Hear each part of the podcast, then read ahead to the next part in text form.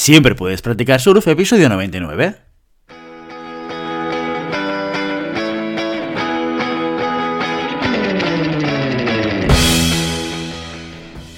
Bienvenido y bienvenida a Siempre puedes practicar surf, el podcast diario sobre recursos humanos.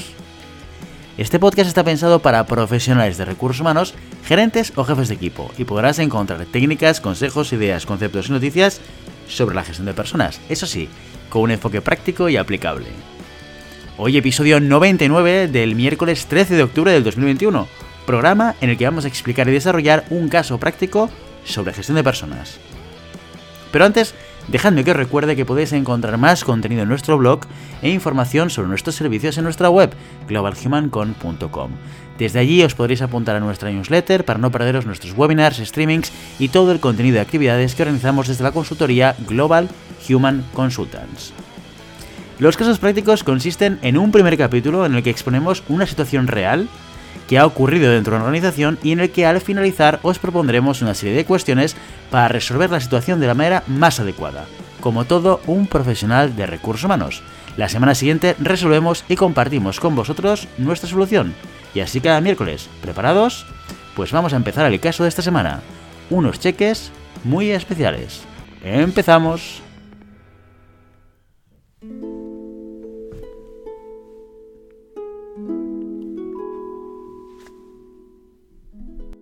Esta es una historia real. Los hechos descritos tuvieron lugar en Valladolid en 2015. A petición de los protagonistas, los nombres han sido cambiados. Por respeto a todos los demás, el resto ha sido contado exactamente como ocurrió.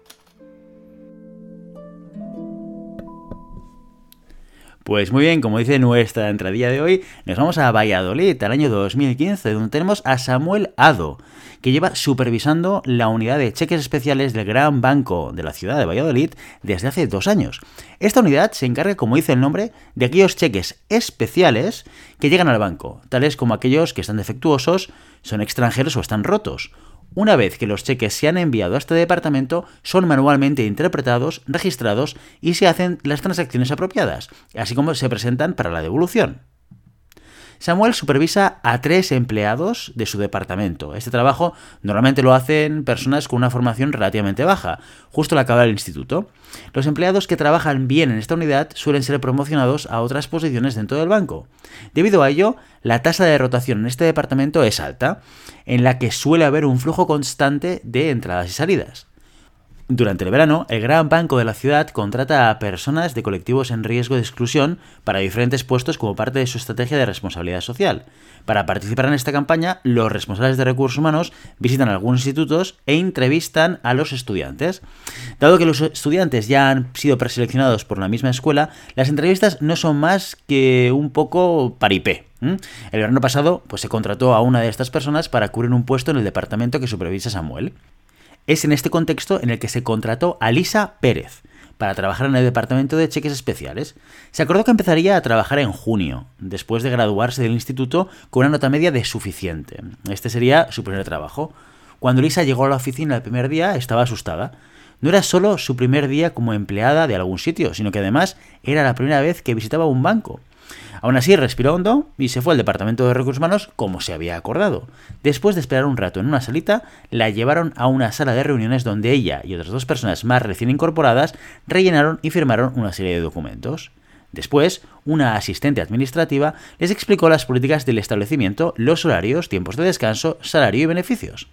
Lisa firmó unos cuantos papeles más, preguntándose qué es lo que realmente estaba firmando. Bueno, cuando todo estuvo arreglado, Samuel llegó a la sala de reuniones a petición de recursos humanos, donde él y Lisa se presentarían por primera vez. Ambos se fueron juntos a recursos humanos, mientras Samuel la guiaba hasta su nuevo puesto.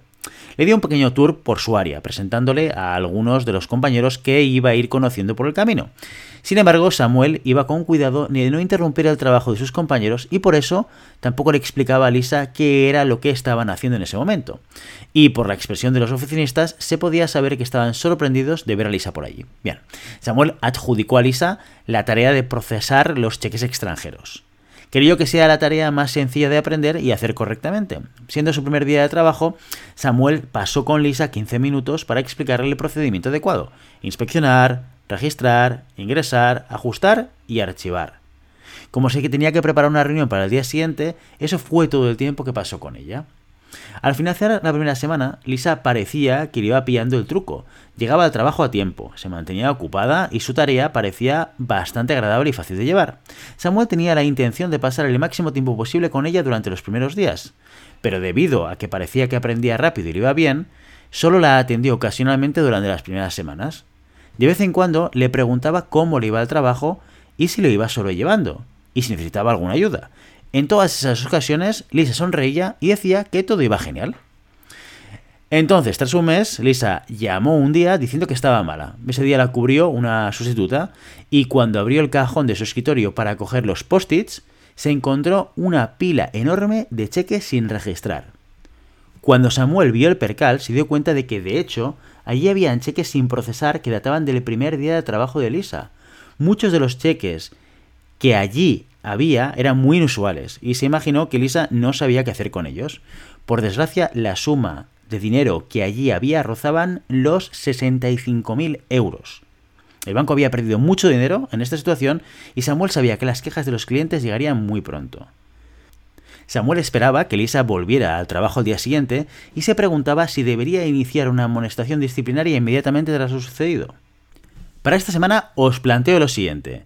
Si fueseis el director de recursos humanos del banco y os viniese Samuel buscando consejos sobre qué hacer con el caso de Elisa, ¿qué haríais? ¿Qué elementos del caso analizaríais? ¿Qué le preguntaríais a Samuel? Y finalmente, ¿qué le recomendaríais hacer a Samuel con Lisa? Podéis dejar vuestras respuestas en los comentarios o a través de las redes sociales usando el hashtag GHC caso cheques. Y ya sabes, no puedes detener las olas pero siempre puedes practicar surf. Y hasta aquí nuestro episodio de hoy. Como siempre, queremos invitaros a que os pongáis en contacto con nosotros, nos deis vuestra opinión y nos sugeráis si tenéis algún tema o alguna pregunta concreta. Lo podéis hacer a través de la página de contacto en globalhumancon.com barra contáctanos o a través de las redes sociales. Estamos en Facebook, Instagram, Twitter y LinkedIn. Y si el contenido de este podcast te gusta, no te olvides suscribirte, darnos 5 estrellas en iTunes y me gusta tanto en iVoox como en Spotify. Igualmente recuerda que puedes encontrar más contenido, noticias y recursos en nuestra web, en globalhumancon.com. Muchas gracias por todo, por tu tiempo, por tu atención y por tu interés en estos temas sobre gestión de personas. Nos escuchamos mañana jueves en un capítulo muy especial, el número 100 de este podcast, donde hemos traído también, como no puede ser de otra manera, a un invitado muy, pero que muy especial. Hasta entonces, feliz día.